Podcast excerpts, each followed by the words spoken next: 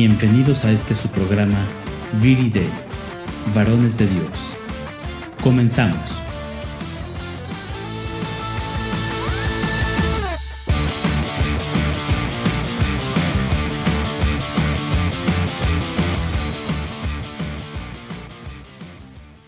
Hola, ¿qué tal amigos? ¿Cómo están? Bienvenidos a su nuevo episodio en Viri Day.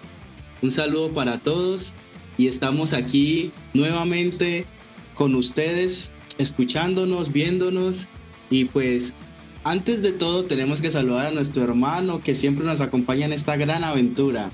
Desde las tierras mexicanas, Omar, ¿cómo estás? Un saludo. Hola, ¿qué tal Jeff? Un saludo hasta las tierras colombianas de Cali. ¿Cómo está todo por allá? Cuéntame. Muy bien, muy bien. Todo muy, muy... Ah, está haciendo invierno, estamos en tiempo de invierno, está lloviendo mucho, pero pero todo está muy bien, muy tranquilo por ahora y, estamos con ansias y ganas de hablar de este hermoso tema que tenemos hoy. ¿Cómo la ves por allá en México? ¿Cómo va todo? Pues todo muy bien, nosotros estamos empezando la temporada de calor. Este, ya comienzan esos días de mucho sol, en las tardes viento. La verdad es que si te gusta el sol y, el calor, es un buen momento para estar en México. Si no te gusta el sol y el calor como a mí, es un mal momento para estar en México. Pero la verdad es que se, disfruta todo. Todo se disfruta. Lo que vamos a disfrutar es el tema de hoy también. Es un temazo. Así que todo el mundo abróchese sus cinturones, saque su libretica de apuntes y hoy vamos a hablar de San José. San José como modelo de varón. Es increíble porque San José, a pesar de que en la Biblia no se, no se dice mucho específicamente cómo era su apariencia física, lo que sí se especifica, aparte de que ni siquiera hay unas palabras puestas por escrito que haya dicho San José, es que era un hombre justo. Y eso es algo muy diciente, porque en la Biblia cada vez que se habla de justicia, significa la santidad. Y también cada vez que se habla del señorío, se habla de divinidad. Entonces cuando decían que San José, que era un hombre justo, quiere decir que en él había una santidad enorme. Pero entonces, ¿quién es José? ¿Y, qué, y cuál es su papel primordial? ¿Y por qué es un prototipo de varón? San José es prototipo de varón por innumerables circunstancias, innumerables cosas que podríamos decir, nos podríamos quedar tres, cuatro, cinco horas aquí hablando de él y no podríamos dar abasto. Pero una de las cosas más primordiales que tiene San José y sus aspectos de varón es la justicia, la castidad, la prudencia, la valentía, la obediencia, la fidelidad y así muchas cosas. Por ejemplo, la justicia como era un hombre justo y él sabía que en la ley que él profesaba, que era su religión judía, tenía un aspecto necesario con el tema de María y su embarazo. ¿Por qué? Porque como era un hombre justo, tenía que repudiar a María porque él sentía en su corazón no tanto dudas de María, porque él no dudaba de ella. Él no dudaba de que lo que llevaba o lo que le había dicho a la Santísima Virgen María era verdad. En su corazón había tanta pureza que él, su crisis, su pensamiento, su, su digamos, su, su contradicción dentro de sí mismo era, ¿cómo voy a yo a ser el padre adoptivo del el Salvador del mundo? ¿Quién soy yo? Me han escogido a mí para ser el esposo de la Madre de Dios, para ser el padre adoptivo de la criatura que va a darle la redención al género humano. Esa era la crisis. Por eso él no se sintió capacitado para entrar en, ese, en esa misión que Dios le había otorgado para la salvación del género humano. Así es. ¿Y, y te puedo interrumpir? Sí, claro, vamos. Aquí y como en todos los episodios hacemos muchas notas para que la gente que nos escucha vaya profundizando y entrando en el tema. Y hay algo bien interesante en José, en San José, y, y, es algo que se repite a través de la historia de la salvación. Ustedes toman el Antiguo Testamento y lo contrastan contra el idioma hebreo, eh, van a encontrar un, un, mundo todavía mucho más profundo de significados. Y con José no es la excepción. ¿Por qué digo esto? Porque en hebreo el nombre de José, el nombre tiene un significado que significa siervo de Dios.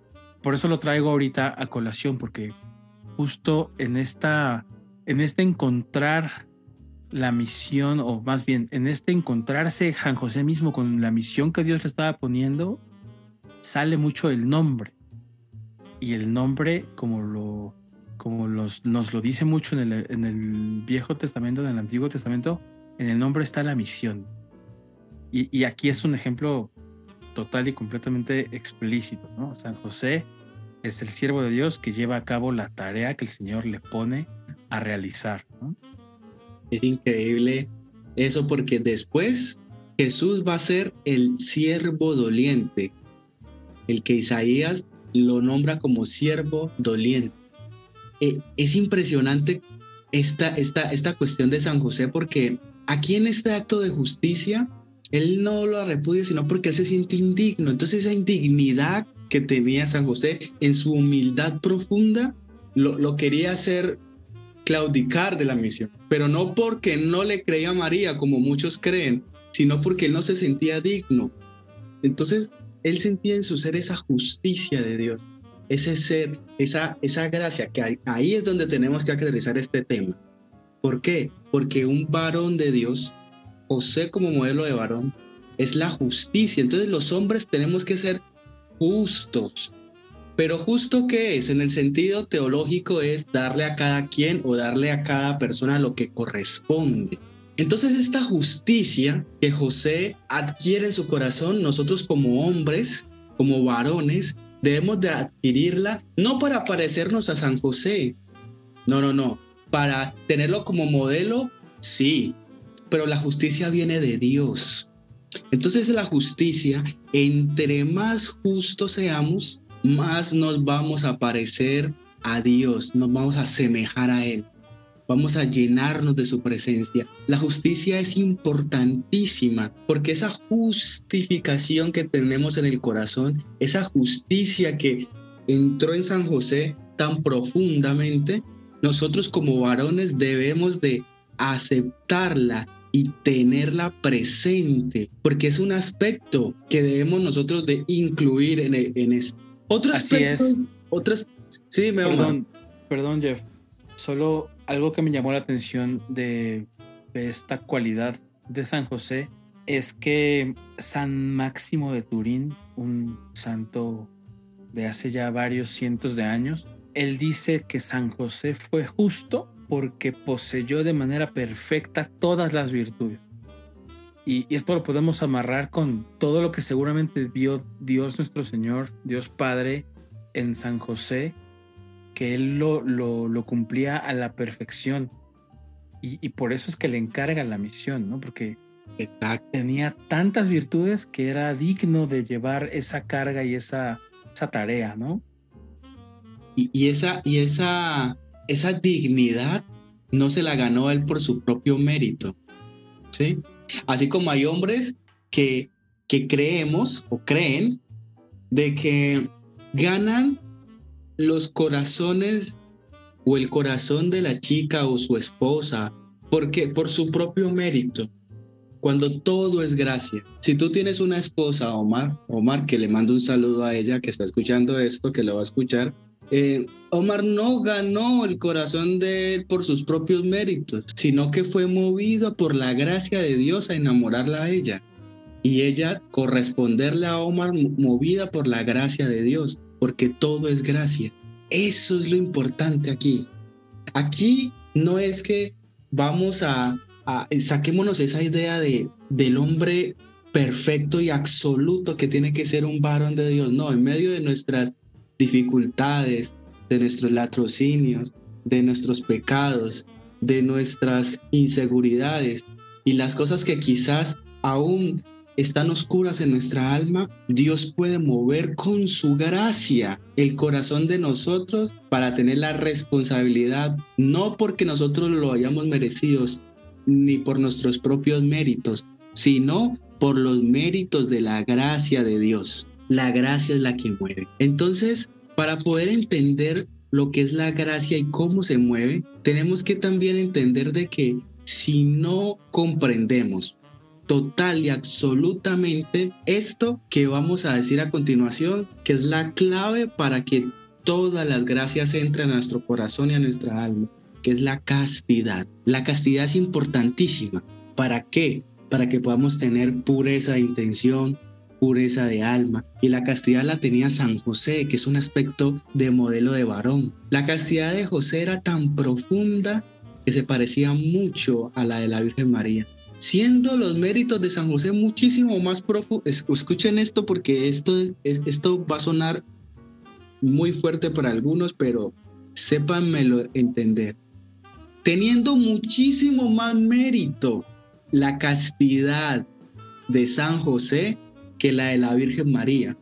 Usted dirá, ¿cómo? Pero ¿cómo así que más mérito la de San José? ¿Cómo se le ocurre a este muchacho decir eso?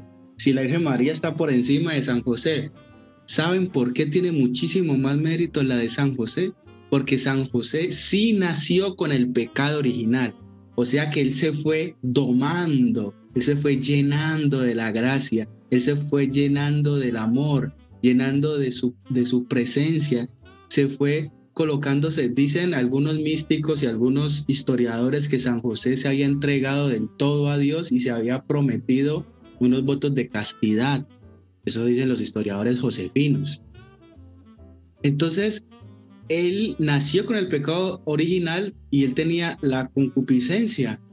Y tanto fue su amor y su fervor a Dios y su profunda unión con la Virgen María y con Jesucristo que llegó a tener una castidad y una pureza gigantesca, porque Dios le dio la gracia. Y así puede ser tú que me estás escuchando, pedir la gracia de la castidad, la gracia de la pureza, la gracia del amor.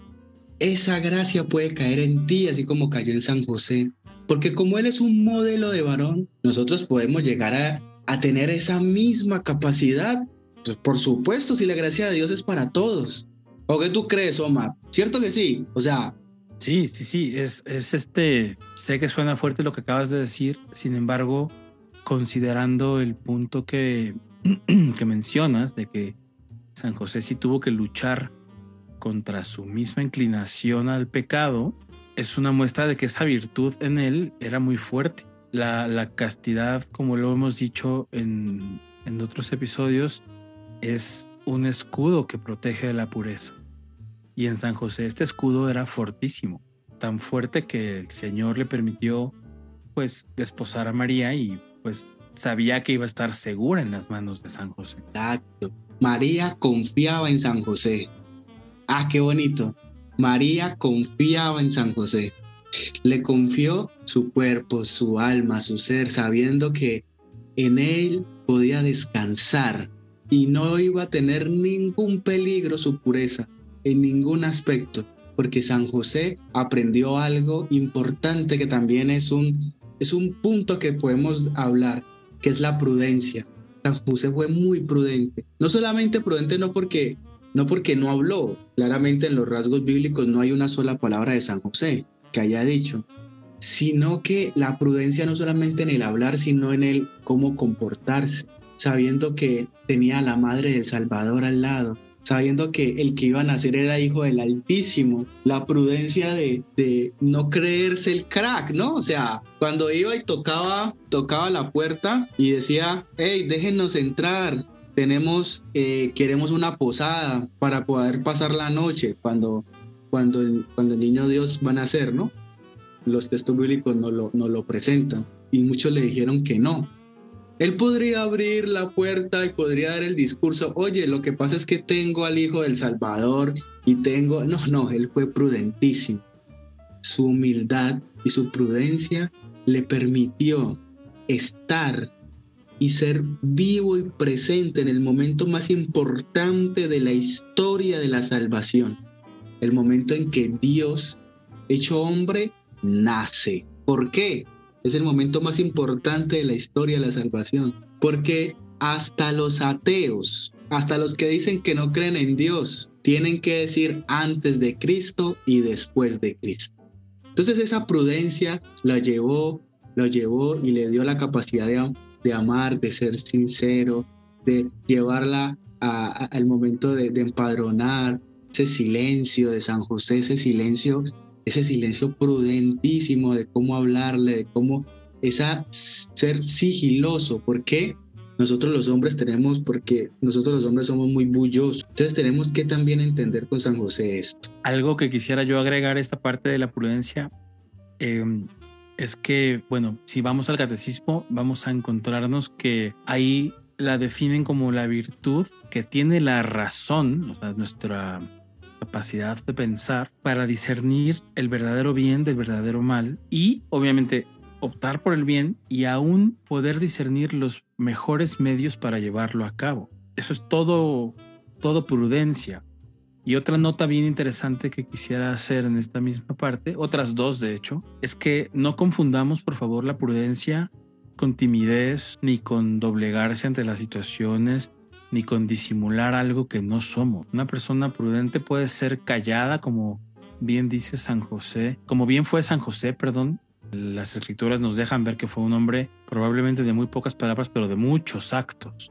No confundamos esto, por favor. Y la otra nota que quiero hacer es que Santo Tomás de Aquino, que ustedes saben, es uno de los principales filósofos de la filosofía occidental. ¡Ay, es mi santo favorito! Ah, mira, otro punto a favor de, de Santo Tomás de Aquino. Él decía que la prudencia es la principal de todas las virtudes. Algunos otros filósofos le llamaban a la prudencia el auriga virtutum, es decir, la conductora de las virtudes, porque la prudencia permite que la templanza actúe, que la justicia actúe, que la fortaleza actúe. Vamos tal vez a hablar un poquito de algunas de estas más adelante, pero la prudencia es muy importante justo por esto, porque nos permite discernir el bien del mal nos permite encontrar los medios para realizar el bien y actuar de manera concorde a ello. El mejor ejemplo fue el que mencionaba hace rato Jefferson cuando habló de, la capacidad, de, esta cualidad justa de San José, cuando él decide no abandonar a María ni repudiarla siquiera en secreto. Hay otros teólogos que en la historia han dicho que la virtud de la prudencia en San José era de una cualidad sobrehumana porque cualquier otra persona hubiera optado por, una, por un camino diferente. Y, de hecho, se puede hablar de esta diferenciación, de que hay una prudencia humana que nos empuja a evitar los problemas, las dificultades, a huir de los aprietos. Sin embargo, la prudencia sobrehumana o sobrenatural tiene mucho que ver con abrazar la cruz, abrazar el camino que nos está pidiendo el Señor tomar, que sabemos que va a ser un camino lleno de piedritas y de piedrotas y de hoyos, pero que es por ahí por donde nos quiere santificar. Lo hablábamos en el episodio pasado, la, eh, la santificación es, es, algo importante para el ser humano, ¿no? Entonces, esta prudencia es para todos nosotros, Viri Day y aquellas damas que nos escuchan, es una virtud que vale mucho la pena practicar y, nutrir, porque nos va a acercar mucho a Dios. nosotros como hombres a veces nos hace falta mucho la prudencia. Nosotros los varones a veces no sabemos cómo actuar, somos muy impulsivos. ¿Pero por qué? Porque esa es la inclinación que tenemos. Ese es el, ese, es el caballo de, pelea que tenemos nosotros. Esa, Exacto. Y, Sí, dime, dime, Omar. Solo iba a volver a decir que hace mucho sentido esto de, de la que es la conductora de las virtudes, porque precisamente nosotros podemos ser vistos como este caballo que quiere desbocarse en todo momento, porque reacciona y es a veces muy, somos a veces muy viscerales y la prudencia jala esas riendas y nos ayuda a no regarla cada rato, como decimos acá en México, a no, a no, este, ¿cómo dices allá en Colombia? Este, no, no embarrarla. a no embarrarla cada rato, exacto. Este, entonces, em, de ahí la importancia, ¿no? Sí, no, y, y, y respecto al, al tacto con las demás personas también es importante la prudencia. Y especialmente los que tienen novio o los que tienen esposa. ¿Cuántas discusiones nos pudimos evitar con nuestra pareja, los que tienen, o los que tuvimos alguna vez, y los que tienen esposas, cuántas discusiones se pueden haber evitado si hubiésemos sido un poco más prudentes como hombres. Muchas. El 90%, es más, el 98%. Sí, sí, o sea, como que eh, la mujer es más detallada, más como que más sigilosa, más como que se fijan los detalles. Entonces nosotros como, como somos así toscos, no digo que todos los casos sean así, pero por lo general es así, no nos fijamos en los detalles. Somos muy imprudentes al hablar, al dar información, al decir cosas. Ahora, diciendo esto no quiere decir de que vayamos a ocultarle todo a nuestras damas, ¿no? Sino lo que estoy diciendo es que eh, si fuéramos más prudentes, vuelvo y repito, eh, si hubiéramos, nos ahorraríamos muchas cosas. Entonces, cuando una mujer nos pregunta qué pasó con tal cosa, olvídense, ella ya sabe todo lo que pasó, sabe la verdad, sabe todo lo todo ya, ¿no? Y nosotros, la imprudencia, ¿cuál es de nosotros? ¿Cuál es? Mentir o no decir la verdad completa cuando ella ya la sabe. Por ejemplo, ¿no? Por decir un ejemplo de tantos. Sí. Entonces, entonces, confirma Omar.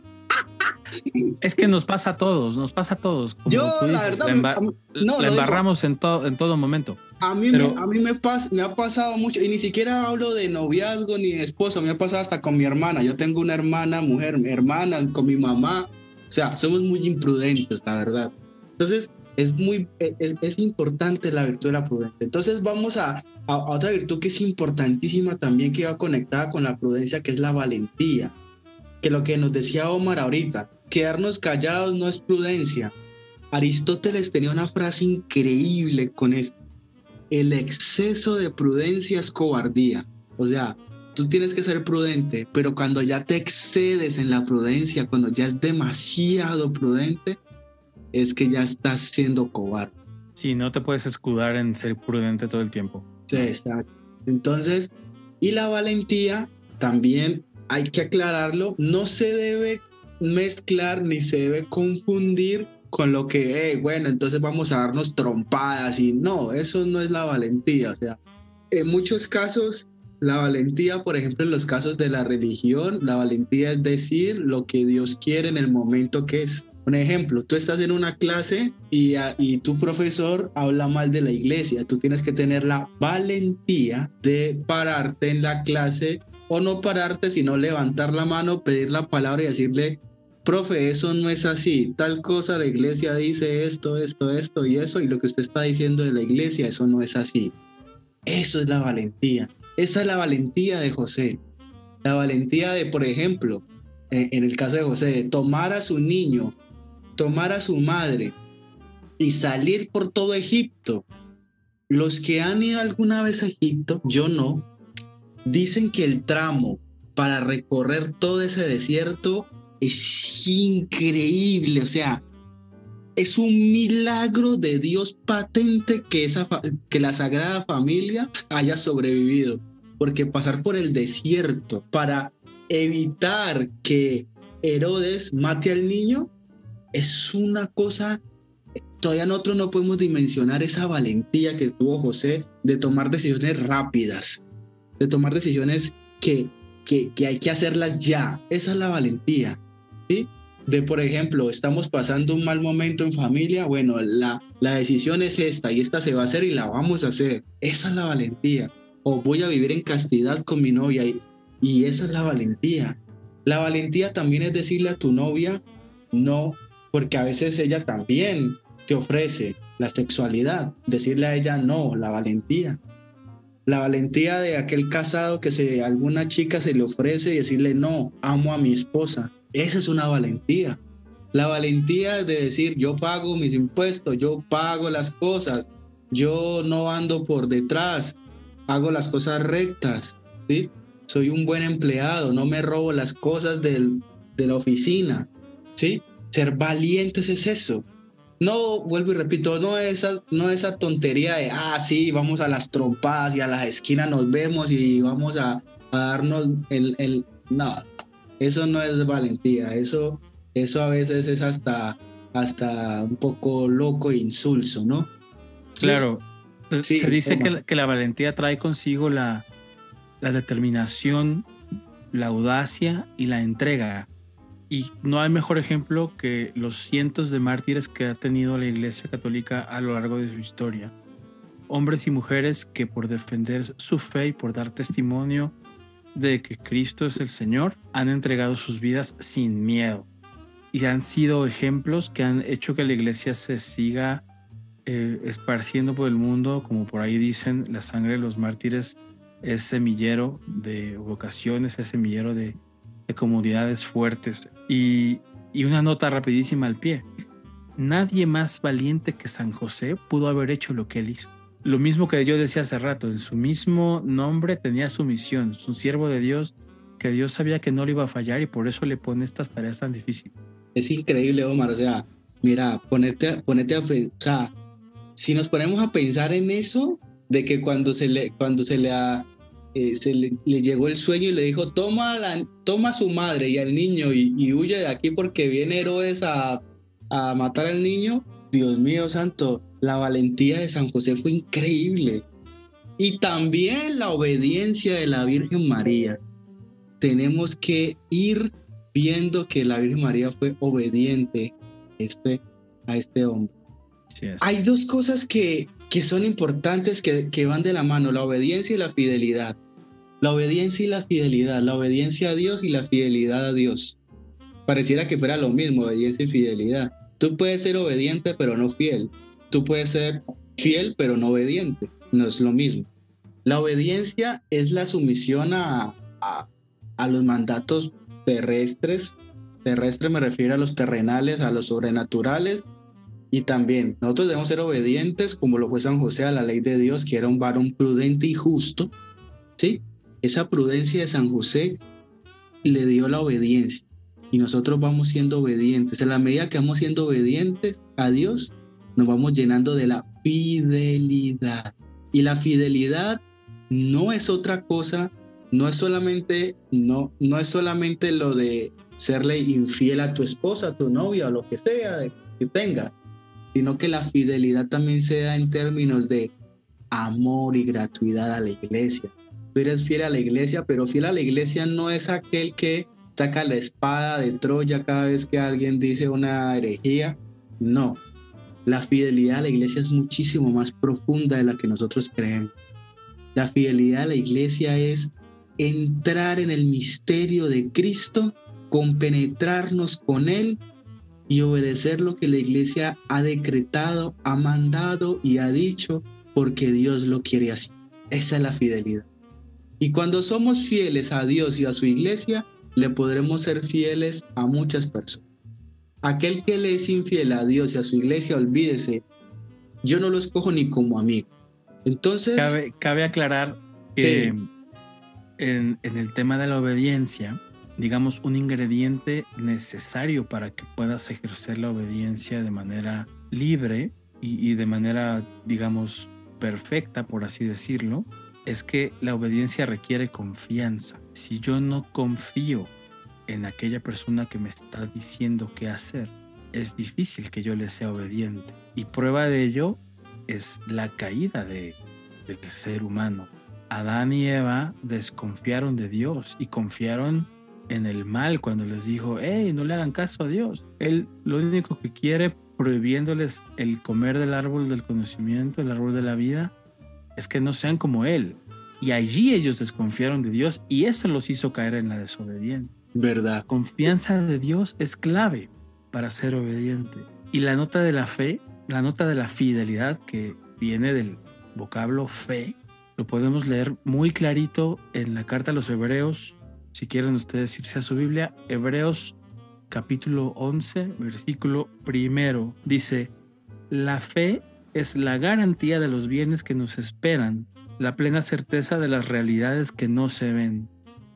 Cuando yo soy fiel, es decir, que tengo fe, no solamente esta fidelidad, ¿cómo decirlo? Como este lazo irrompible, que también tiene que ver, ¿no? Pero este, estoy teniendo una certeza de algo que aún no tengo.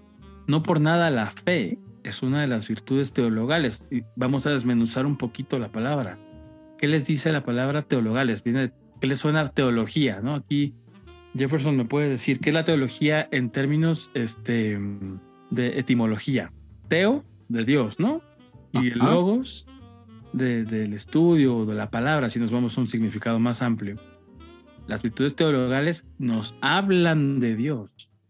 O al revés, Dios nos habla a través de las virtudes teologales y nos llama. Entonces, así de grande e importante es, la fidelidad y no ha habido hombre, probablemente desde Abraham, no ha habido hombre más fiel, y bueno, por supuesto que Jesús, ¿no? Él, él está siempre en el top one, ¿no? Él, es el, el, hombre perfecto.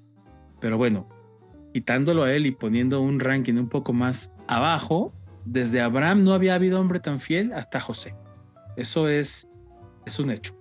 Es que San José venía de la estirpe de David. Y usted cree, si tú, Dios, Dios, te, Dios, Dios te va a bendecir, y te lo digo, si tú tienes una hija bien preciada y que tú pudieras, si está en tus, si está en tus manos, y lo pregunto a todos, pero Omar es el único que me podría responder, así que también escriban ahí, comenten abajito para que lo que la pregunta que les voy a hacer. Si tú pudieras a tu hija el día que se va a casar o el día que va a tener a alguien, si tú pudieras escogerle, tú pudiéndole escoger el novio, el que va a ser su esposo, ¿cuál sería el esposo o el novio que le escogería? Yo no creo que le escogerías un tipo por ahí cualquiera, ¿no? Tratarías de escoger el mejor posible, ¿o no, Omar? Sí, claro, un hombre de Dios.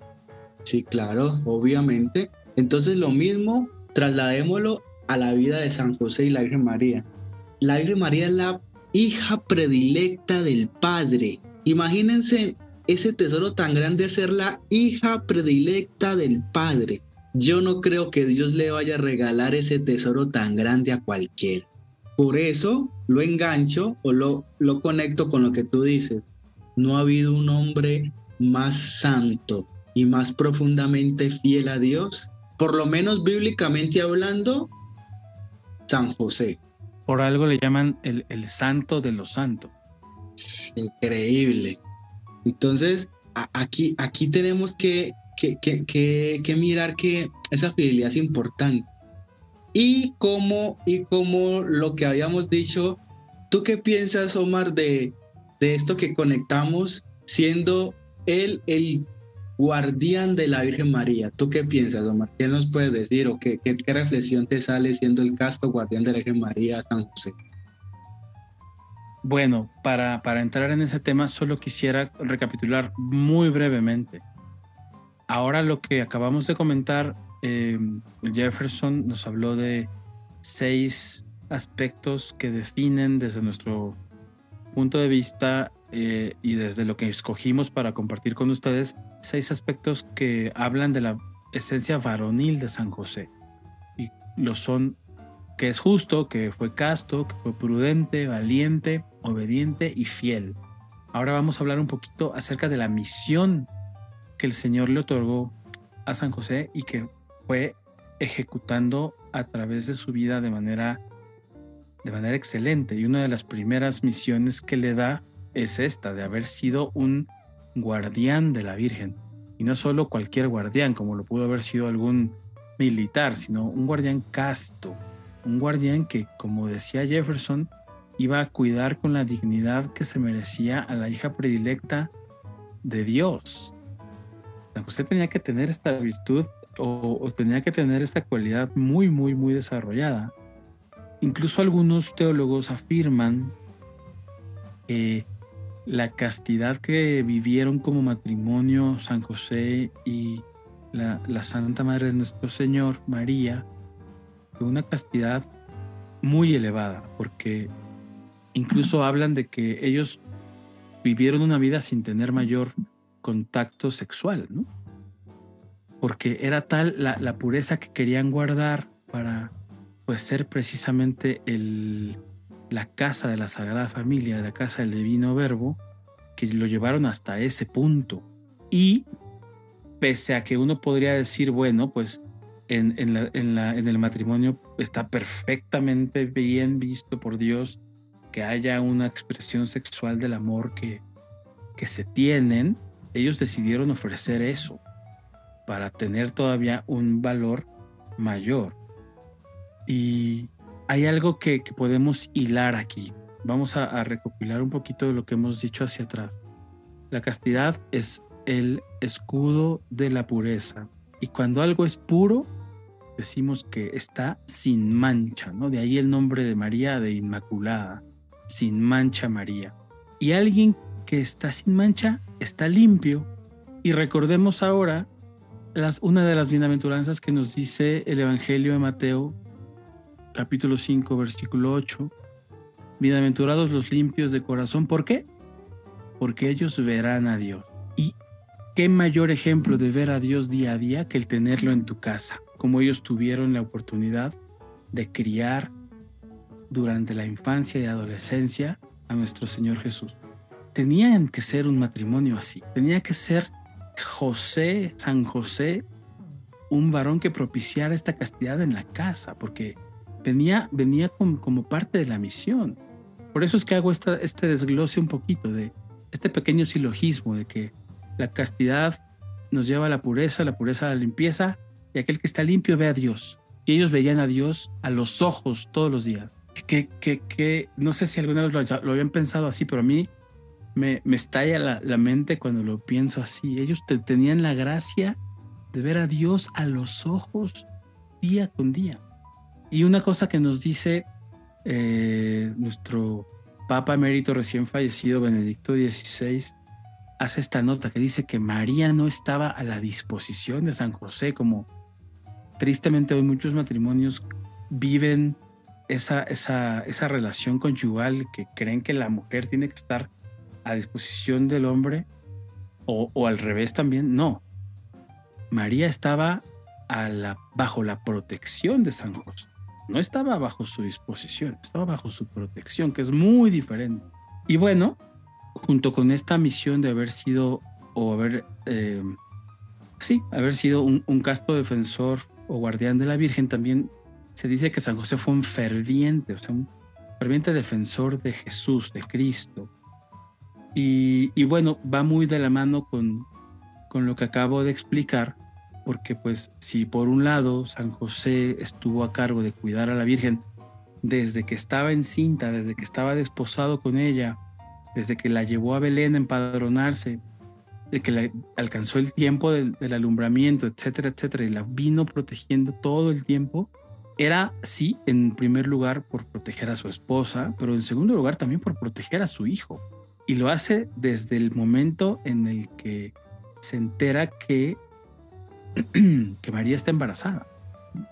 Desde ese momento San José cuida al Señor. Como lo decía Jefferson, durante ese camino de huir a Egipto, durante la decisión de tomar otro camino de regreso para esquivar a, a, los, a los soldados de Herodes, en fin.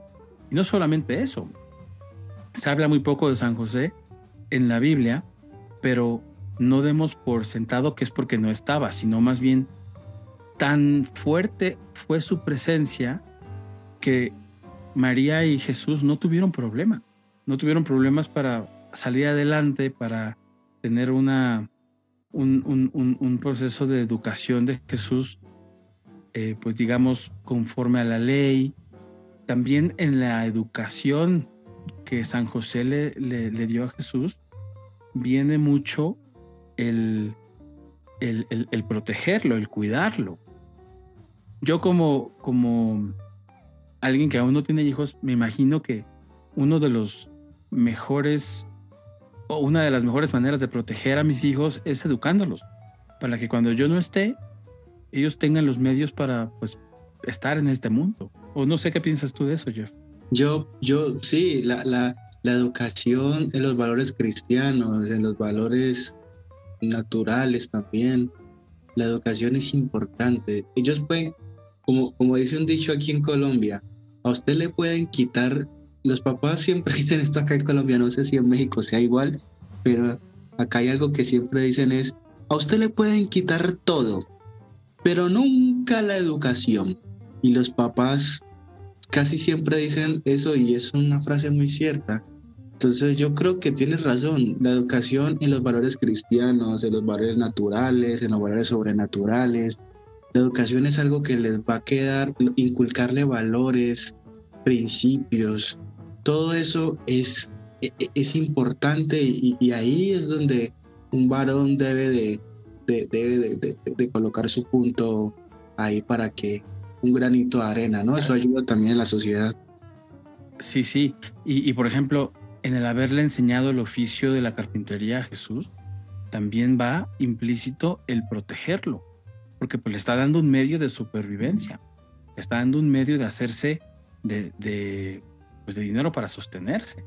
Lo mismo pasa hoy día con las familias actuales, les damos o les intentaremos dar una educación a nuestros hijos para que ellos puedan después darle lo propio a, a los suyos y a sus familias y etcétera uno a veces pierde un poquito el piso y cuando somos jóvenes a veces hasta pedimos o exigimos de más que nuestros padres, pero no nos damos cuenta que en la educación nos están dando muchísimo. Y, bueno, sigamos avanzando porque ya estamos por llegar al final de este episodio que la verdad es que se nos hizo muy difícil escoger los puntos que queríamos compartir con ustedes porque hay tanto de hablar de San José que la verdad yo creo que este será uno de, varios episodios que hablemos de él. Eh, eh, la otra misión que San José lleva a cabo perfectamente, pues es haber sido el pilar de su familia.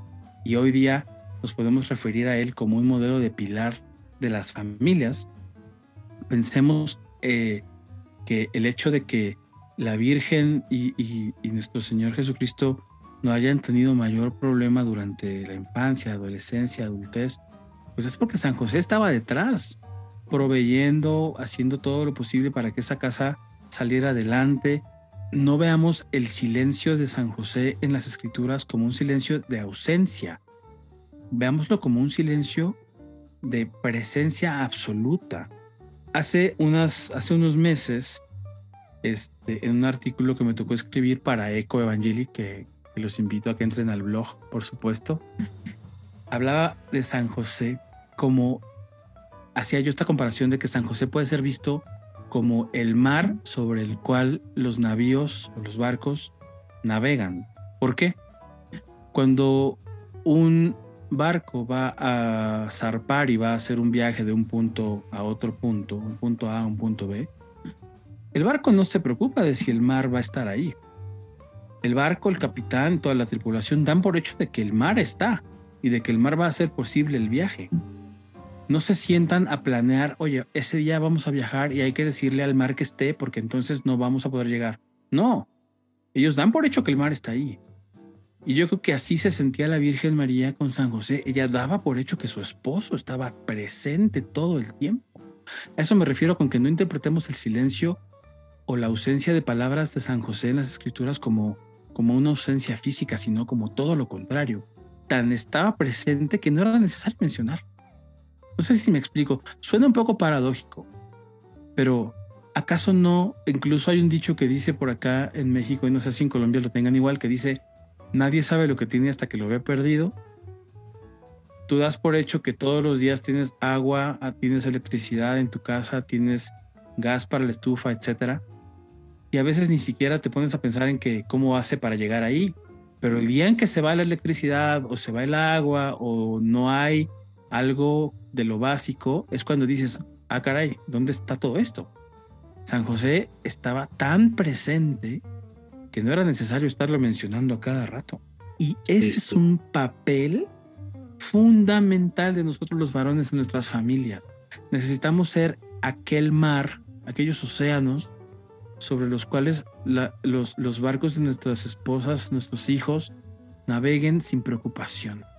Necesitamos darles esos medios, ser los cimientos de la casa, como lo dice la escritura, de ese hombre que construyó su casa en roca firme. Necesitamos ser esa roca firme. Sabemos que, dígame. Eh, una cosita ahí que estás diciendo, eh, estoy totalmente de acuerdo. Yo la única, la única matiz que yo añadiría ahí es que a los niños, adolescentes y a los jóvenes, mmm, ya estamos con refranes, ¿no? Entonces, pues acá en Colombia también hay un refrán que dice, a los niños hay que educarlos con un poquito de hambre y un poquito de frío. ¿Qué significa eso? De que lo que tú dices es verdad, pero también hay que colocarles el valor y que ellos sepan el valor de las cosas, como dices tú. Es decir, hoy en día los chicos que quieren muchos, no digo todos, pero muchos, un celular, eh, una tablet, un PlayStation, un, bueno, lo que sea de tecnología. Listo, es algo que se puede dar, se puede dar, o sea, pues tampoco vamos a, a sí, se puede dar, pero hay que criarlos con un poquito de hambre y un poquito de frío. Entonces, ¿qué significa eso? Te lo vamos a dar, pero te lo tienes que ganar. ¿Y cómo te lo vas a ganar? Bueno, todo este mes vas a lavar los platos tú. Un ejemplo, ¿no? Estoy diciendo un ejemplo. Eh, e, este mes me vas a mostrar tus calificaciones. Tienen que ser por, mayor, por más de, del promedio. Si el promedio baja, no hay eh, este, este regalo o esto que tú quieres. O si de pronto tienen la dicha de tener un negocio propio, de que trabajan con su propia empresa, entonces si el chico le dices, me vas a acompañar a trabajar, entonces te vas a ganar esto, tú acompañándome a trabajar. Obviamente no estoy promoviendo el trabajo infantil, ¿no? Por favor, que no se entienda así, sino que estoy diciendo es... nos van a cerrar Spotify. lo, que, lo que estoy diciendo es que, que, se, que, se, que se críen con eso. Por ejemplo, un niño, eh, ¿no has visto? Yo cierro con eso para que siga rápido. Eh, ¿No has visto que hay niños en la calle que dicen, yo quiero una chocolatada? Y el papá le dice, no, no puedo comprarte una chocolatada. Y el niño hace pataletas y yo quiero, yo quiero, y empieza como a llorar y casi que haciendo berrinches. ¿Y qué hace el papá con, o la mamá? Con tal que no siga haciendo el berrinche, le compra la chocolatada para que y le dice, toma, toma ya, pero cállate, no, hagas bulla, no sé qué, mira, ahí está. Yo he visto muchos de esos casos en la, en la calle. Y yo digo, ese niño cuando crezca no va a entender lo que es el sacrificio, porque va a creer que haciendo berrinches va a conseguir todo. Y eso a los niños ahí también hay que saberles decir, no, no te lo voy a dar por más que yo tenga el dinero, por más que yo tenga la capacidad de entregártelo, no te lo voy a dar para que aprendas que todo en la vida no puede ser sí. No puede ser que yo te lo dé. ¿Sí? Ah, continúa, Omar. Sí, la, la familia en este sentido es la escuela de amor. Y el amor, como decíamos hace unos episodios, a veces implica dejar que los demás aprendan, aunque eso les implique un poquito de dolor. Y bueno, yo te doy las gracias, Jeff, porque nos compartiste tu testimonio de cuando eras pequeño, de que te ponías allá a gritar en el parque pidiendo tu chocolate. Gracias por compartir. No es mi caso, no es mi caso. No, no, no, puro, pura broma. Pero este, aquí hay algo bien importante que, que es muy también eh, resaltable para, para los varones. Para aquel varón que em, está al frente de una familia, es un honor sacrificarse por los demás, es un honor ser el pilar de su familia. Lo decíamos justo en el episodio anterior, cuando hablábamos del trabajo. Y la, masculinidad incluso y la paternidad se perfeccionan a través de este amor que uno le entrega a su familia por medio del sacrificio y la fidelidad. Aquí vamos amarrando todo lo que se ha dicho. Y finalmente, el último de los puntos que hablan de la misión, de una de las misiones que San José tuvo y tiene hoy, es el que es protector de la Santa Iglesia. San José es patrono y protector de la Iglesia Universal y eso lo sabemos. ¿Y por qué escoger a un patrono, un santo patrono como San José para algo tan grande? Pues es porque la iglesia necesita mucha intercesión.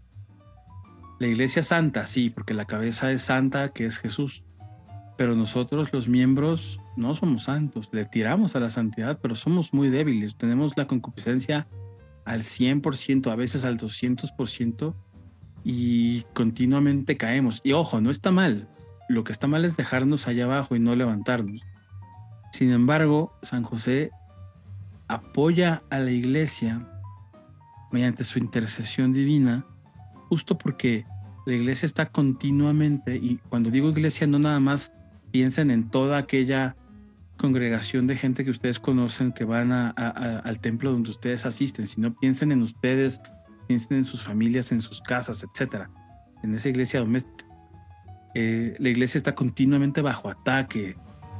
Eh, por todas partes se nos quiere meter el, el mal, confundirnos, separarnos. El diablo es el maestro de la división, lo dice el nombre, el diablo del italiano. Significa, ¿qué significa Jeff? Tú eres maestro de italiano. No, ¿qué? No, olvídalo. Trataba de que Jefferson nos diera una clase de italiano porque yo lo molesto mucho. Pero es, es la separación, la división, que algo tome caminos diversos. Y, a nosotros, varones, por, por más que eh, lo tratemos de, de, ahuyentar, pues siempre va a estar atrás, atrás, atrás de la gente que está más cerca. Y algo que yo les podría recomendar, y, Jefferson, vaya, nosotros les podríamos recomendar, es que nos, nos escudemos mucho en, San José precisamente, porque nadie mejor en, los ejemplos ha sabido ahuyentar al mal de su familia como San José. Él, mediante su protección, mediante su valentía, mediante su determinación, todo lo que ha dicho Jefferson y hemos dicho en el episodio, logró que la misión tanto de María como la misión de Jesús se llevaran a término. Estamos llamados a encomendarnos a San José. ¿Y por qué no? También lo digo así, estamos llamados a intentar imitarlo en sus virtudes. Acá en México tenemos un beato de la guerra cristera, es el beato Miguel Pro, y, él cuando se entera que ya están llegando las persecuciones a, a su comunidad, él ofrece una misa en un altar a San José, pidiéndole protección. Y más, más que protección, San José le mostró el camino y, para los que saben en qué termina la historia, bueno, pues meses después el padre Miguel Pro fue fusilado por defender a Cristo. Y el ejemplo del testimonio que nos da pues justamente es ese, que San José nos va a defender y va a ayudar a no dejar que el mal pase. Y ya para ir concluyendo el episodio, em, ya les decía yo que estamos llamados tanto varones como mujeres estamos llamados a ser imitadores de las virtudes de San José en todo momento. Hay muchos otros nombres que se le, que se le mm, atañen a San José que no mencionamos, no porque sean menos importantes, porque les digo, nos costó mucho trabajo escoger estos y estas virtudes para poderlas compartir con ustedes, pero prometemos que volveremos con, con un poco más de, de este gran santo de santos. Y retomando todo lo que les dijimos, San José fervoroso, obediente, valiente, nos invita a recurrir a Él cuando necesitemos la guía de un padre. Si fue el padre adoptivo de Jesús aquí en la tierra, ¿por qué no dejas que también sea tu padre adoptivo, tu padre celestial? Veámosle como aquel varón que le enseñó al Hijo de Dios a ser varón. Todo lo que Jesús aprendió con respecto a cómo es un varón, lo aprendió de San José. San José, por algo también está en la misión que tenemos aquí en este apostolado de Viri Day.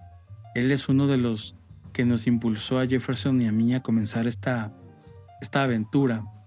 San José es el modelo de Viri Day, es el modelo de los varones de Dios. Con eso si, digo todo. Si miran el, logo, ahí está, el hacha de San José. Así es. Es, es, es, parte de la heráldica que le quisimos poner a este, a este proyecto. Él está ahí enseñándonos cómo ir abriéndonos camino a través de las dificultades.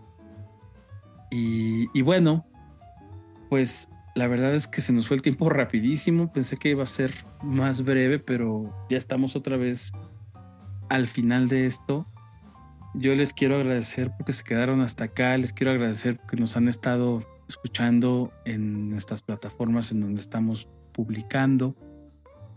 Y pues nos empezamos a despedir, no sin antes recordarles que visiten las otras páginas de, de Eco Evangeli, eh, los otros proyectos como lo son el, podcast de Haciendo Eco, eh, que se pueden unir también a la comunidad de Telegram de Ecoevangeli, donde se comparten diferentes tipos de actividades, de materiales. Ahorita en Cuaresma hay unos materiales de, reflexión que nos van ayudando a prepararnos para la Semana Santa.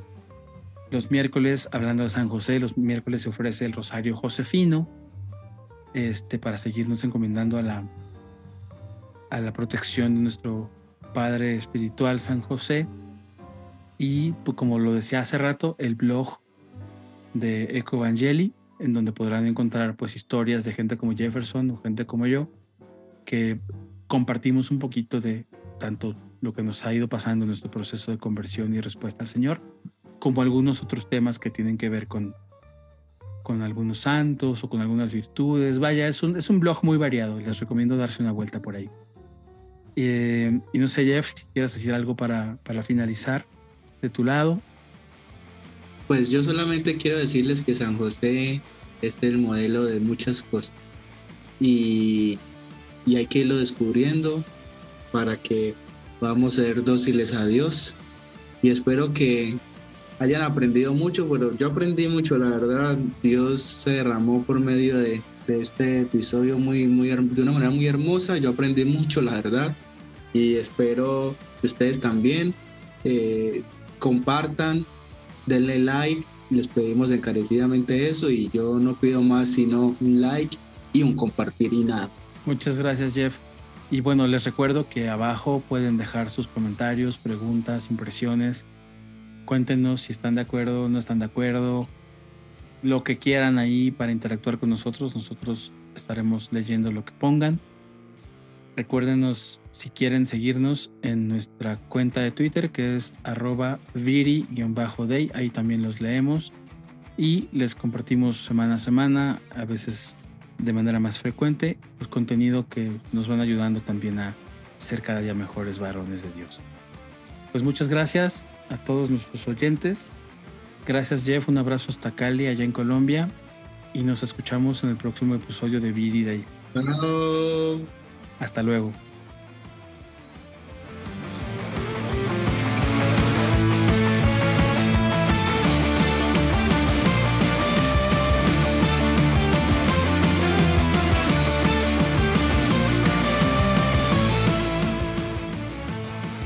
Esto fue Viri Day, Varones de Dios.